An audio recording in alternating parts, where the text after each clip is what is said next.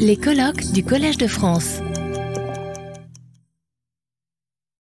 Merci beaucoup, euh, cher Olivier. Euh, je voudrais également commencer euh, en remerciant Laurence, ma chère amie Laurence, pour, pour l'invitation. Et je suis très heureuse d'être ici avec vous aujourd'hui pour échanger sur ces sujets qui, qui me tiennent à cœur. je voudrais commencer commencer par un, triple constat euh, qui euh, prolonge les propos euh, de Dominique c'est le constat selon lequel la protection de l'environnement a donné lieu à d'impressionnants développements normatifs. Laurence le rappelait. Compte environ 1500 traités. On pourrait discuter du chiffre exact, tout dépend aussi de la manière dont on définit l'environnement. mais bon, un grand nombre de, traités qui sont autant de régimes internationaux traitant de questions sectorielles ou, plus transversales. ces traités sont euh, euh, en quelque sorte adossés à un socle de règles coutumières euh, qui sont des règles certes assez générales et abstraites mais importantes parce que justement elles forment ce socle. Et puis s'y ajoutent des dizaines de milliers d'instruments dits de soft law, déclarations, plans d'action, stratégies, lignes directrices, résolutions des organisations internationales. Donc on a vraiment euh, un matériau normatif qui est extrêmement dense. Euh, s'ajoute à cela, et euh, c'est symétrique en quelque sorte, des développements institutionnels, puisque toutes les organisations internationales, je veux dire intergouvernementales, se sont saisies de la question, et que à côté des organisations internationales classiques, existent de nombreux arrangements institutionnels autonomes, comme les a euh, appelés conférences des partis, euh, organes scientifiques et techniques, secrétariat des traités internationaux, euh, qui correspondent au régime fondé sur les traités internationaux. Et puis, donc, troisième point, en, malgré tout, malgré cela, et pourtant, on a une aggravation qui est une aggravation des menaces environnementales et qui est une aggravation rapide. Euh, tout cela ne nous a pas empêché euh, d'entrer dans l'Anthropocène, euh, donc cette nouvelle ère géologique qui serait l'ère de l'homme, marquée par le, fait que l'homme devient une force géologique, et c'est ce qui caractérise à l'échelle des temps géologiques, des temps géologiques pardon, cette nouvelle période. Euh, c'est aussi euh, le franchissement euh, des limites planétaires les unes après les autres.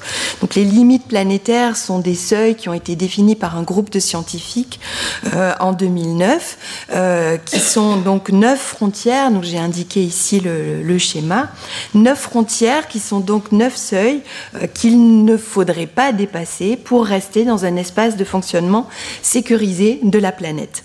Or, en 2009, quand les scientifiques scientifique propose ce schéma, on a déjà dépassé, enfin on est déjà rentré dans une zone orange euh, pour euh, les changements climatiques, la perte de biodiversité et euh, le cycle de l'azote et du phosphore.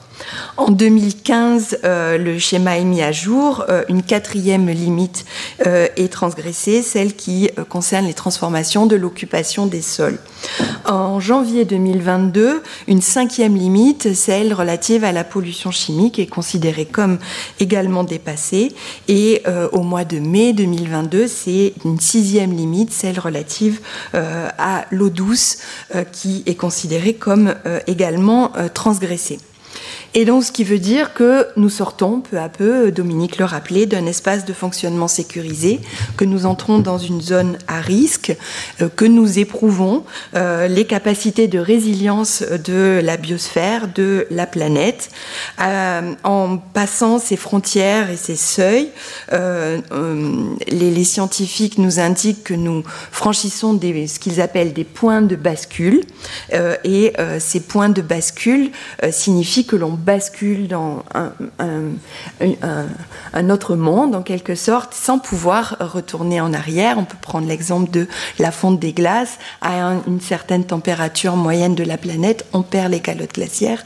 Et quoi qu'on fasse, on ne peut plus retourner en fait en arrière en raison de l'inertie euh, du système climatique. Et tout cela fait craindre effectivement des scénarios catastrophiques, euh, comme celui de la Terre étuve, dont je ne rentre pas dans le détail, ou d'un effondrement massif de la vie sur Terre. Euh, ici, mes propos prolongent ceux de, Dominique. Donc, euh, finalement, nous sommes contraints à changer de paradigme face à ces évolutions.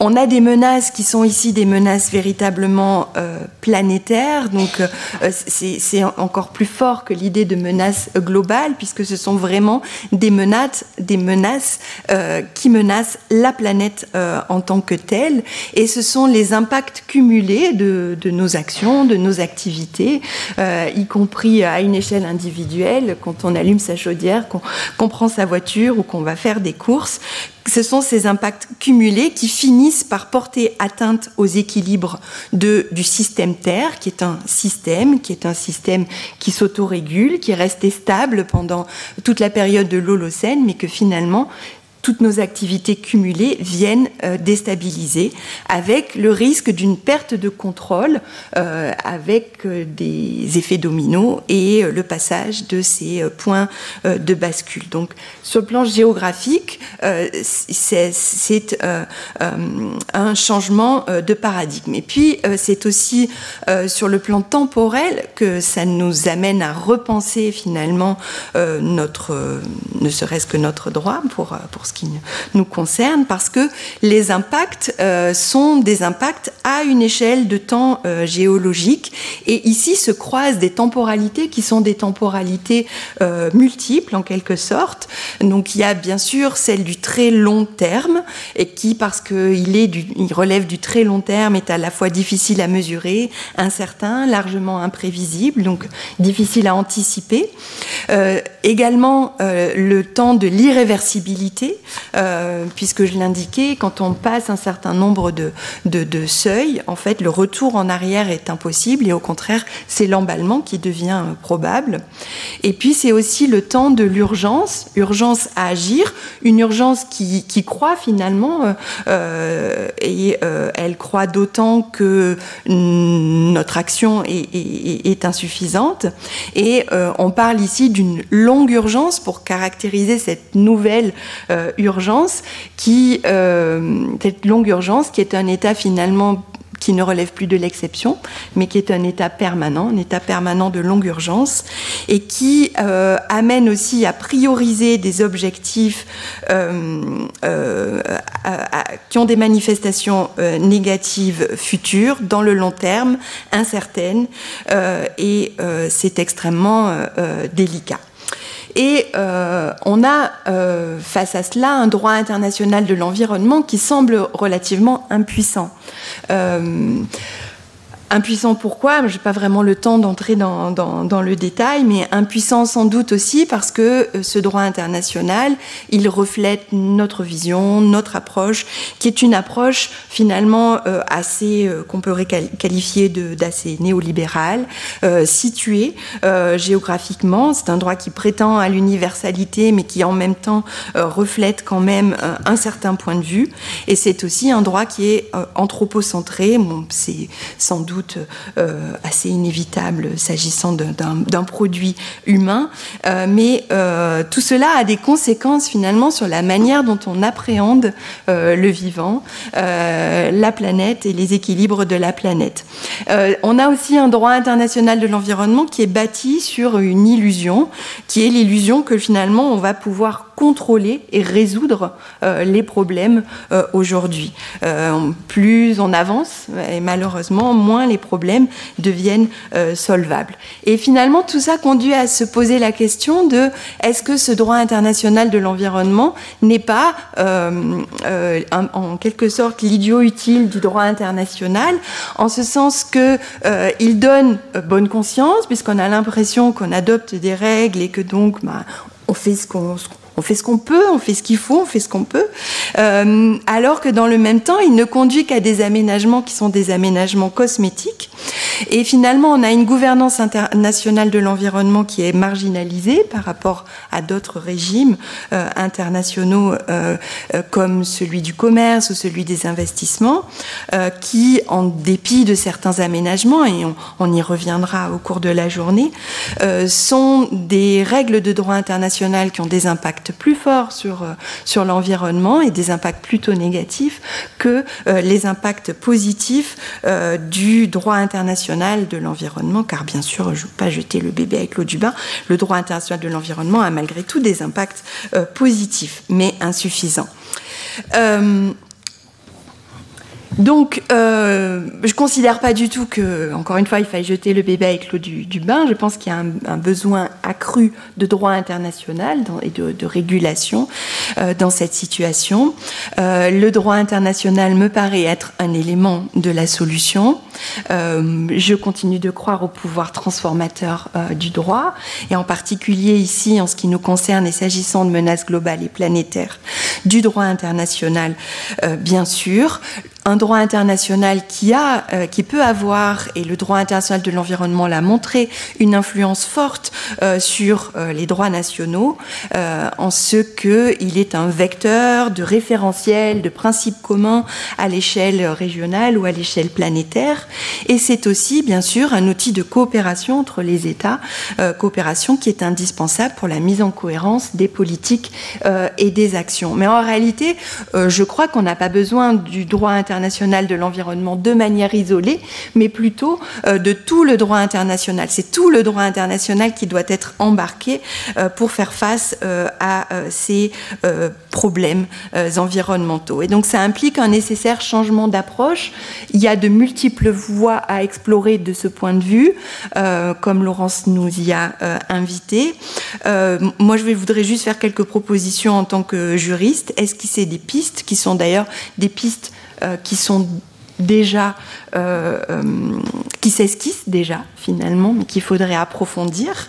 Euh, donc j'en ai choisi cinq. Donc la première, c'est l'idée qu'il faut sans doute déconstruire le droit international, pas seulement le droit international, tout notre droit, mais bon, ici on parle du droit international, un droit international qui est situé géographiquement, historiquement et qui reflète finalement une position de surplomb que se donnent les humains par rapport aux non-humains qui perpétuent, ce sont les mots de Hartmut Rosa, un rapport agressif euh, au monde euh, et une approche euh, narcissique. On voit dans la déclaration de Stockholm en 1972, donc un des premiers grands textes du droit international de l'environnement, qu'il est dit que les hommes sont ce qu'il y a de plus précieux au monde. Bon, c'est un postulat qu'on peut, qu'on peut, qu'on peut discuter. Je, suis pas du tout, enfin, je, je reste très, très humaniste, mais cette position de surplomb finalement que se donne, que se donne l'homme euh, conduit euh, à engager nos systèmes juridiques dans des directions qui sont euh, peut-être des, des, impasses. de même qu'on a un droit international qui perpétue dans une certaine mesure les inégalités nord-sud de fait.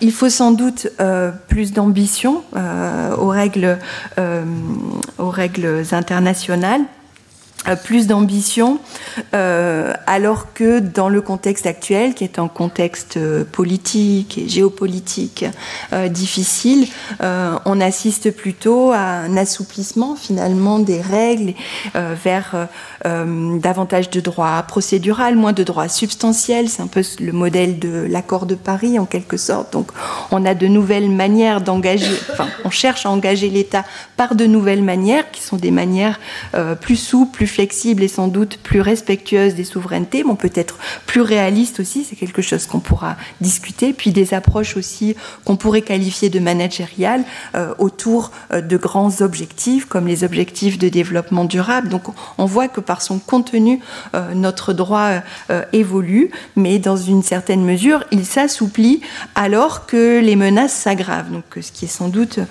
une difficulté. De ce point de vue, de nouvelles perspectives émergent.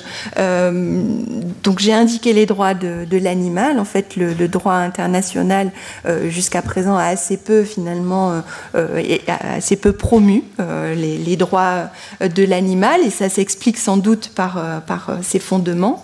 Les droits de la nature, on va y revenir aussi au cours de la journée, mais c'est vrai qu'en matière de droit de la nature, le droit international n'est pas du tout euh, porteur euh, des évolutions. Finalement, c'est des évolutions qui viennent, je dirais, du bas, hein, du bas du point de vue du droit international, qui viennent plutôt euh, des droits nationaux que du droit international. Et là aussi, ça s'explique sans doute par les fondements du droit international. Le, droit des peuples autochtones aussi, même chose, Sarah en, en parlera, qui ouvre finalement à de nouvelles cosmogonies, à d'autres approches qui peuvent enrichir euh, le, droit international. Euh, et euh, de ce point, et les, droits de l'homme d'une manière plus générale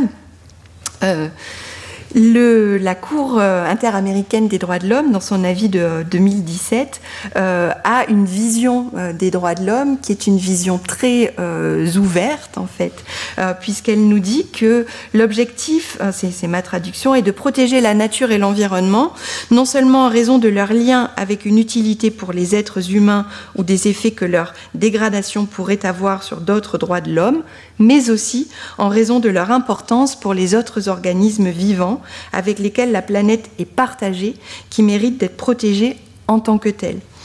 Et euh, on a adopté, les États ont adopté également euh, au mois de décembre dernier un nouveau cadre mondial euh, pour la biodiversité qui reconnaît et, considère, hein, ce sont les termes, des systèmes de valeurs, y compris pour les pays qui les reconnaissent, les droits de la nature et les droits de la terre nourricière. Donc on voit qu'il y a de nouvelles approches qui émergent et, et en fait c'est très important parce que les valeurs sur lesquelles repose le droit sont tout à fait fondamentale. Ici, le droit a une fonction euh, performative. En fait, euh, c'est François Hoss qui nous le dit. Il fait advenir dans la réalité une certaine représentation.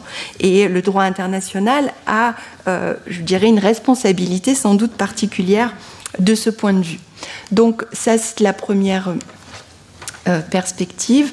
Euh, la deuxième perspective, elle est, elle est plus euh, pratique, c'est qu'on a sans doute besoin de favoriser une meilleure interface science politique, donc entre les scientifiques et les décideurs. la connaissance est bien sûr essentielle dans ces domaines. Elle doit informer les décisions, les règles du droit international.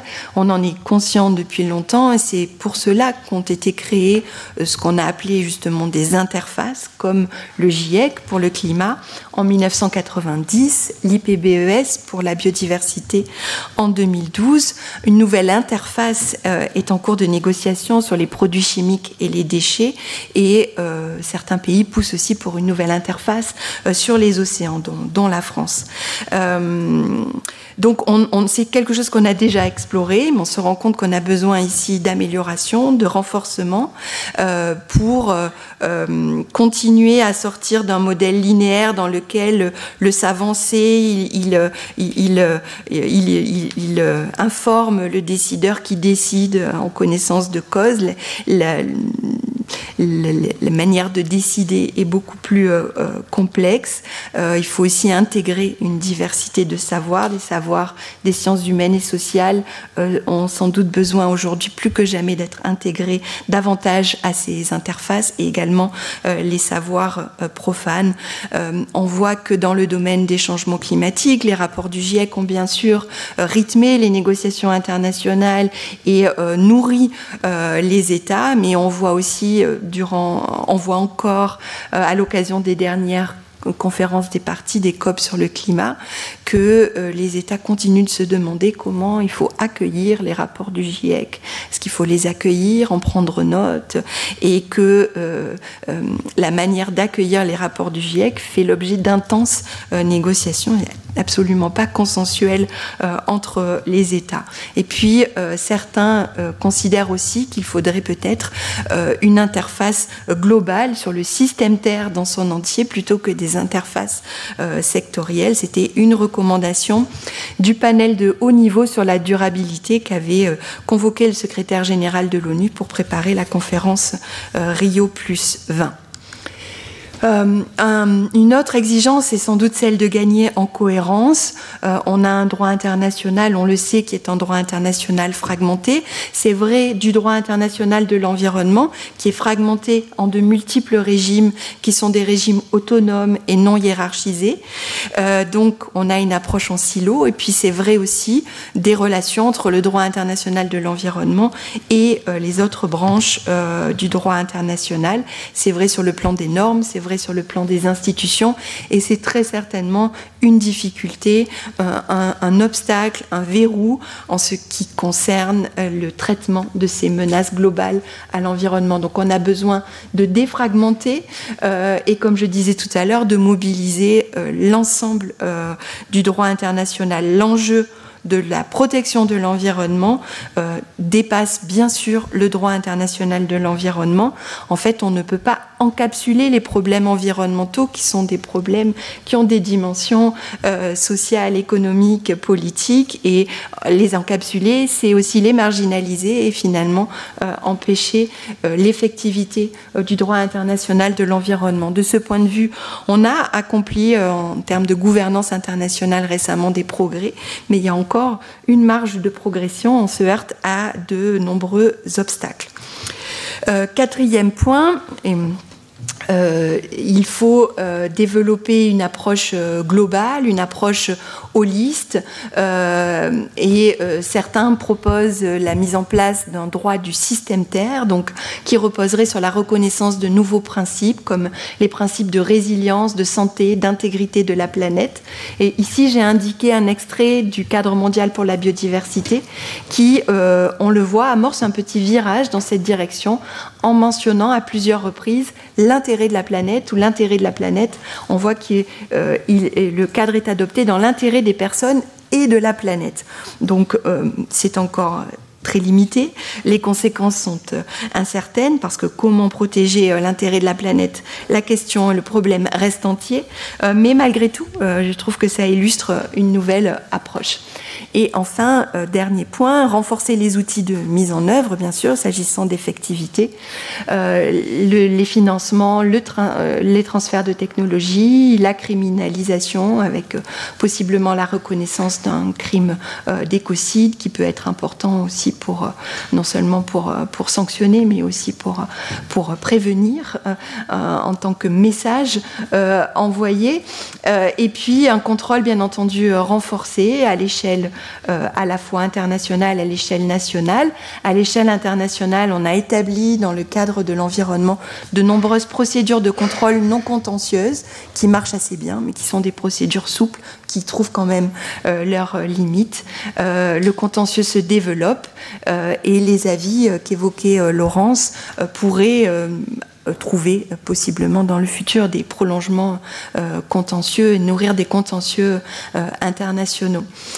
et également un contrôle renforcé à l'échelle nationale. Et ici, c'est un peu l'idée, le, modèle des procès climatiques, où finalement c'est le juge national qui devient le garant du respect du droit international dans un certain nombre de cas. Euh, je conclus. Euh, donc simplement pour euh, ben, dire que c'est un certain nombre, enfin il s'agit d'un certain nombre de chantiers qui sont des chantiers urgents. c'est la fameuse fenêtre du, du, GIEC et ce sont des chantiers qui sont tout sauf aisés, qui sont difficiles dans un contexte qui n'est pas forcément favorable. Euh, donc le droit ici, c'est un outil, euh, un outil fondamental, Laurence le rappelait, euh, dans l'organisation de, la société, du comportement social de l'individu, mais finalement, ça n'est aussi qu'un outil. un outil qui est difficile d'emploi dans des domaines complexes pour traiter des menaces aux origines, aux implications transversales, comme s'agissant du changement climatique et de l'ensemble des menaces globales à l'environnement. c'est bien difficile difficile de bien légiférer dans, ces domaines. Et puis bien sûr, l'ambition, la force euh, du droit, de cet outil juridique, dépendent de la volonté des acteurs, euh, et notamment pour le droit international public, de la volonté des États, euh, qui est encore souvent un peu chancelante en la matière. Merci.